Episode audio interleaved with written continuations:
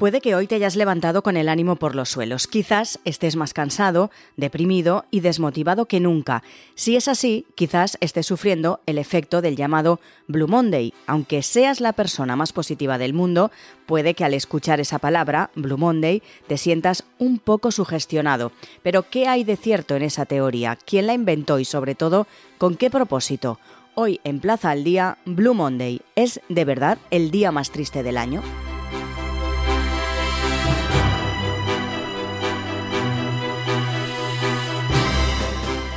Saludamos a la psicóloga Silvia Álava, que además es la autora del libro ¿Por qué no soy feliz? Señora Álava, muy buenas.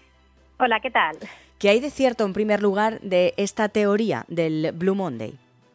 Bueno, pues tenemos que pensar que eso que nos han hecho creer durante muchos años, que es el día más triste del año, que no tiene ningún tipo de evidencia científica. De esto, esto se lo inventó una compañía aérea para poder vender más billetes de avión. Sí que es verdad que ellos decían, bueno, claro, se junta esa cuesta de enero, con que además esos objetivos que nos habíamos puesto, pues que ya nos damos cuenta que no los estábamos cumpliendo. Bueno, no tiene ningún tipo de evidencia cada persona se puede sentir, se tiene que sentir libre de sentirse como sea este lunes, día de Blue Monday, y sobre todo pensar que bueno, que a lo mejor tu tristeza puede ir más asociada a otro tipo de eventos o a otro tipo de días que te recuerden alguna otra cosa.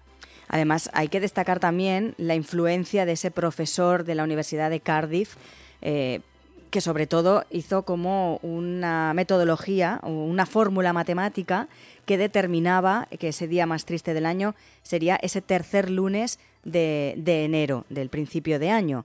Él mismo luego eh, desmontó su propia teoría y dijo que no era así, es decir, no hay ninguna evidencia científica como usted nos dice.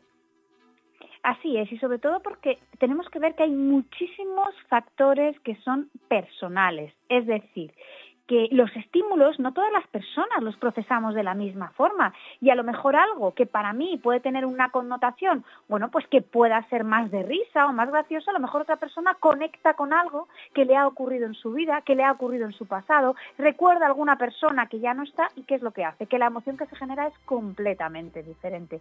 ¿Qué es lo que estamos viendo con una fórmula de este tipo? Que se está dejando toda esa parte personal, de nuestra historia personal, de nuestra historia de aprendizaje, que es súper importante, porque no todos nos sentimos igual ante las mismas situaciones. Y que además es muy genérica. Y, por ejemplo, en un día como el de hoy, está claro que las redes sociales se van a inundar de esos mensajes de Blue Monday. Eh, si todos vemos que es un día triste, estamos condenados a sentirnos así, a sentirnos tristes o no. Condenados como tal no estamos, pero sí que es cierto que existe ese contagio emocional ¿no? Las personas, sobre todo, eh, muchas somos muy empáticas. Entonces, ¿qué es lo que pasa? Bueno, pues que ver en un determinado momento que el resto de la humanidad está triste, a lo mejor me hace que conecte más con mi tristeza. Pero eso no implica que yo tenga que estar triste este día. Eso no implica que me tenga que dejar llevar y sobre todo nadie, absolutamente nadie nos tiene que decir cómo nos tenemos que sentir. Ni hoy te tienes que sentir triste, ni hoy te tienes que sentir alegre, sino que las emociones es algo que se generan en nuestro sistema límbico y que no son voluntarias voluntarias, que son involuntarias. Entonces no podemos dejar que nadie nos diga ni que juzgue la emoción que estamos sintiendo. Hablamos de este Blue Monday, que se supone que es el día más triste del año, pero hablemos también de la otra parte, de la felicidad. ¿Hasta qué punto eh, nos han vendido la idea de que necesitamos ser felices para estar bien? Problema es que nos han vendido una idea de la felicidad que no es en absoluto cierta. Hemos confundido la emoción de la alegría, que es una emoción que a todos nos encanta sentir y claro que nos gusta hacer muchas cosas divertidas con la felicidad. Y el problema que tenemos es que se puede ser feliz también experimentando emociones desagradables, también experimentando tristeza, experimentando enfado, experimentando frustración. ¿Por qué? Porque si para ser feliz hay que estar todo el día haciendo cosas positivas, cosas que te gusten, cosas agradables y sintiéndote alegre, entonces es que absolutamente ninguna persona del planeta Tierra iba a ser feliz. ¿Por qué? Porque todos vamos a tener malos momentos. La felicidad está más relacionada con la emoción de la calma, de la serenidad, pero sobre todo con saber identificar correctamente las emociones y saber manejarlas. Gestionarlas, ¿no? Como las desagradables, así es. Que eso es la parte más complicada, que quizás eh, cuando eres más adulto crees que lo vas a gestionar de la mejor manera y a veces es todo lo contrario. Es que el problema que tenemos es que no siempre nos han ayudado a realizarlo. ¿Qué es lo que ocurre? Que por eso sabemos, y los psicólogos insistimos tanto, que cuando tú haces programas de inteligencia emocional en las aulas con los niños desde que son pequeños mm. y les ayudas a identificar correctamente las emociones, a que las pongan nombre, a que las etiqueten, a comprender por qué se sienten de esa forma, ya les estamos dando estrategias también para manejarlas. ¿Para qué? Para cuando sientan algo desagradable, que lo van a sentir, porque la vida muchas veces nos va a poner situaciones complicadas, ya tengan esas herramientas y esas estrategias para saber cómo manejarlas o cómo gestionarlas. Decíamos al inicio que usted es la autora del libro eh, ¿Por qué no soy feliz? Queríamos también saber, porque usted dice en este libro que la felicidad no hay que salir a buscarla, que está dentro de nosotros. ¿Eso es un poco la filosofía de este libro? Sí, sobre todo un poco vamos desmontando esos mitos de la felicidad que nos han hecho creer de no, es algo que tienes que buscar, es algo que tienes que alcanzar. Si es que la felicidad va mucho más allá, quizás es vivir nuestra calma, pues, perdona, vivir nuestra vida más desde la calma, desde la serenidad, entendiendo por dónde voy y entendiendo el sentido que yo le doy a mi vida. Y sobre todo, hay algo que es fundamental, vivir acorde a nuestros valores y a nuestros principios porque cuando nos alejamos de esos valores y de esos principios, lo más probable es que empecemos a experimentar emociones desagradables y nos alejemos de la felicidad. Es decir, ser leal con uno mismo, básicamente. Así es, pero para eso lo primero que hay que hacer es una labor de autoconocimiento, de perder el miedo de mirar hacia adentro, de ver qué es lo que estamos sintiendo, de ver de lo que para mí es importante y esto también implica mucha labor de introspección, que hoy en día a veces nos cuesta un poquito más hacerla. Mm. Habla usted de emociones, la alegría, la tristeza. ¿Qué se diferencia o en qué se diferencia, mejor dicho, una emoción de un sentimiento? Cuando hablamos de emoción es algo que ocurre, que es muy intenso, pero que también es muy breve y que es involuntario. Y cuando hablamos del sentimiento, lo que estamos añadiendo es la interpretación que hacemos de la emoción. Es decir, el sentimiento es la emoción más el pensamiento, lo que nosotros hemos interpretado de lo que nos ha ocurrido. Y eso ya sí que es mucho más duradero en el tiempo. Por último, ¿qué podemos hacer o qué debemos hacer para afrontar este lunes, este Blue Monday? Pues yo creo que lo primero que tenemos que hacer es párate, mira y observa cómo te estás sintiendo. Nadie, absolutamente nadie puede cuestionar tu emoción, ni te puede decir si te tienes que estar triste o si tienes que estar contento.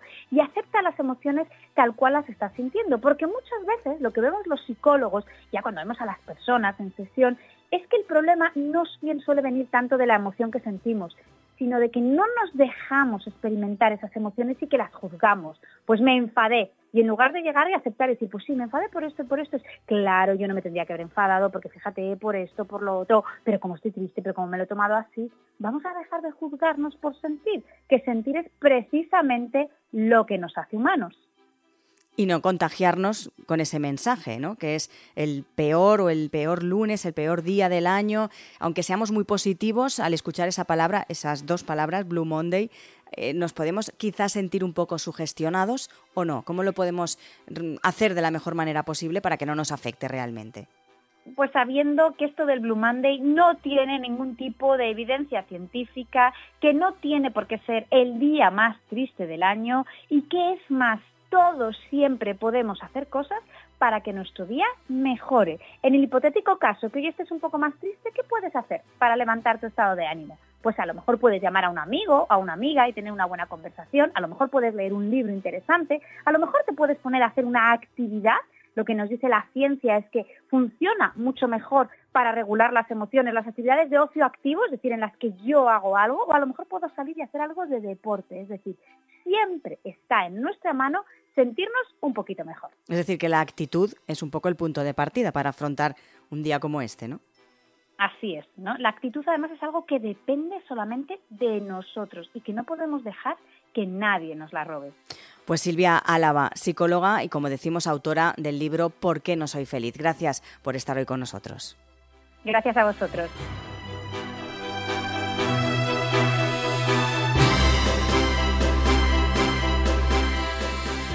Y en un día como el de hoy eh, es inevitable hablar de la felicidad. Y un lugar donde precisamente se va a buscar esa felicidad es el Museo de la Felicidad, que está ubicado en Madrid. Saludamos a su director, es Pablo Claver. Señor Claver, muy buenas.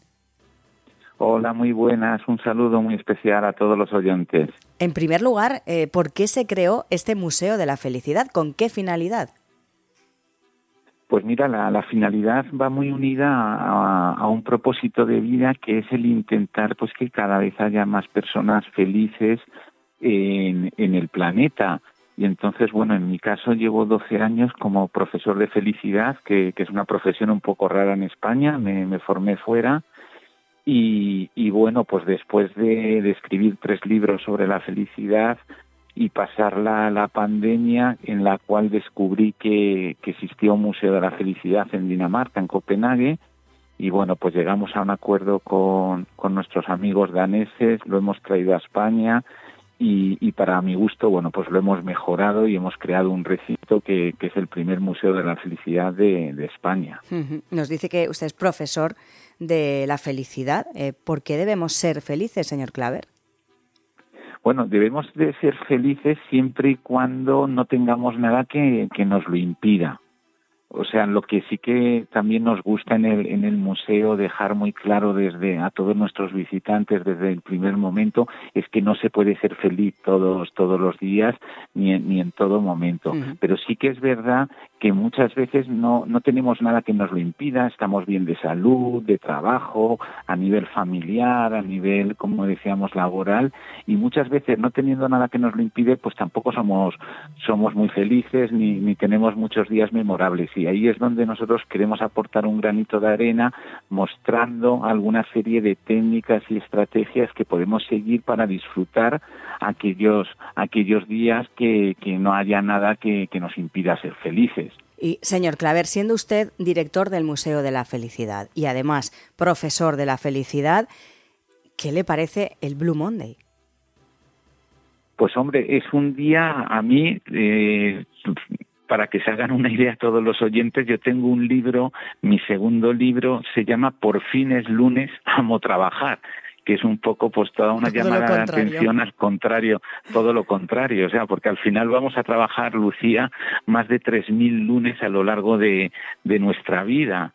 Entonces a mí el Blue Monday, bueno, pues yo de verdad que si no tengo yo cuando cuando me levanto y lo que le decimos a los visitantes al museo en esos diez primeros minutos desde que nos despertamos sea lunes martes o sábado tenemos que visualizar y ver lo que nos lo que nos va a deparar el día. Y como decía al inicio de la conversación si no tenemos nada que nos lo que nos lo impida pues el intentar disfrutar al máximo sea lunes martes o o miércoles o, sábado. Y sí que es verdad que si tenemos algo que nos lo impida, si estamos de luto, si estamos mal, si, si las cosas no nos han salido como esperábamos, si tenemos un hijo enfermo, cualquier cosa, pues tampoco pasa nada por no ser feliz un día. O sea que no podemos obsesionarnos ni caer un poco en el marketing de, de muchas marcas de que tenemos que estar felices todos los días. Lo primero y el mensaje es que nos tenemos que dar el derecho a ser humanos y a vivir todas las emociones, porque la vida y todas las emociones nos, nos, nos quieren decir algo y son buenas. Oye, si estamos tristes, pues estamos tristes y es bueno estar triste, no muchos días, pero sí cuando nos toque estar tristes. Yo, por ejemplo, si pierde el Atlético de Madrid, pues tampoco me pidas que sea el día más, más feliz de, de, esa, de esa semana. Y, y, de esto del, del, Blue Monday, mira, incluso en el, en el museo, en la planta de arriba, tenemos un estudio que, que es de la Escuela de Economía de, de Londres, que, que, tiene todo el rigor científico y que nos viene a demostrar que el peor día de la semana es el martes. No el lunes. En vez de, muchas veces que pensamos que es el lunes, este estudio que se hizo a más de 22.000 personas durante dos meses, donde registraban sus cambios de humor y estados de ánimo, les saltaban en una aplicación dos preguntas al día para ver cómo estaban, pues venía a decir que el lunes pues todavía digamos por el, los que nos duraba un poquito el efecto fin de semana pero que el martes ya que solemos estar a tope con la rutina laboral eh, era un día un poquito un poquito más triste que, el lunes.